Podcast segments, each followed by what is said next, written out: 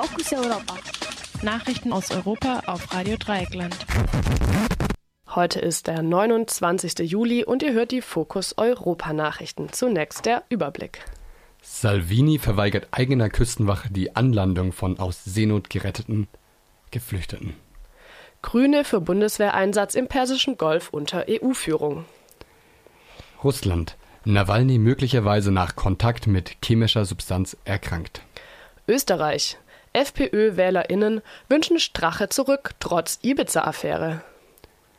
Und heute ist Erdüberlastungstag. Mit Erdüberlastung bzw. Earth Overshot Day bezeichnet das Global Network das Global Footprint Network denjenigen Tag, an dem vom Menschen mehr nachwachsende Rohstoffe verbraucht wurden, als in einem Jahr nachwachsen. 1971 lag dieser Tag noch auf dem 21. Dezember. Seither ist er im Kalender immer weiter nach vorne gewandert. Im vergangenen Jahr war es bereits der 1. August und dieses Jahr ist es der 29. Juli. Rechnet man den Ressourcenverbrauch pro Kopf der Bevölkerung, so ergibt sich ein nationaler Erdüberlastungstag für jedes Land. Und in Deutschland wäre das dann der 3. Mai.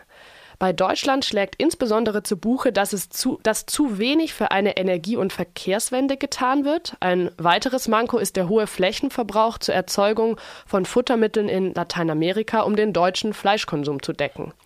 Würde die Weltbevölkerung insgesamt so leben wie in Deutschland, dann bräuchte sie auf Dauer drei Planeten.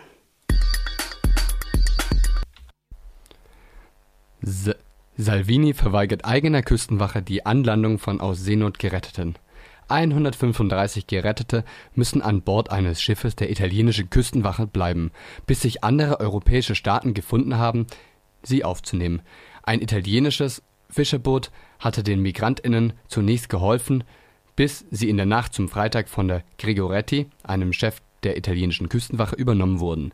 Die Grigoretti brachte sie zum Hafen von Augusta auf Sizilien. Doch nur eine schwangere Frau, ihr Mann und zwei Kinder durften die Grigoretti verlassen. Den übrigen verweigert der italienische Innenminister Matteo Salvini die Einreise, bis genau feststeht, welche anderen Länder sie von Italien übernehmen.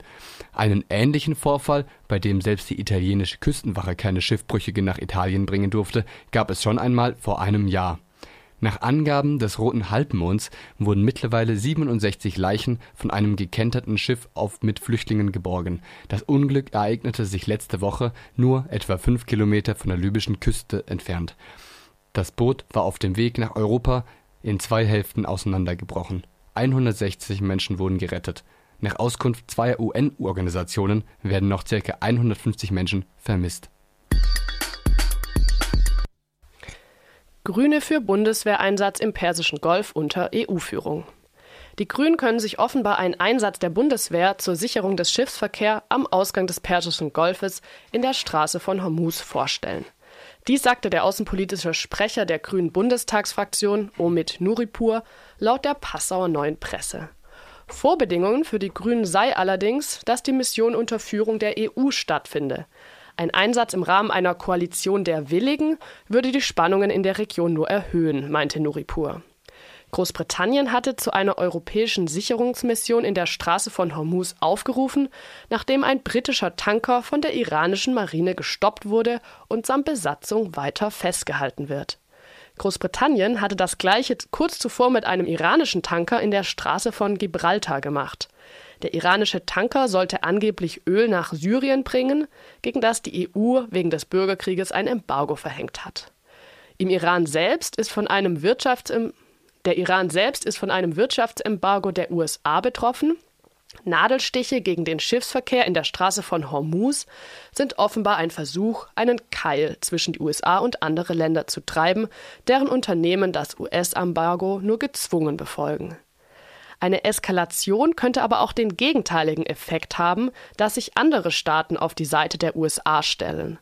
Wie am Montag bekannt wurde, will Südkorea gemeinsam mit den USA an einer Überwachung der Straße von Hormuz teilnehmen. Anders als während des ersten Golfkriegs zwischen Irak und Iran in den 80er Jahren gab es bisher nur wenige Zwischenfälle in der Straße von Hormuz.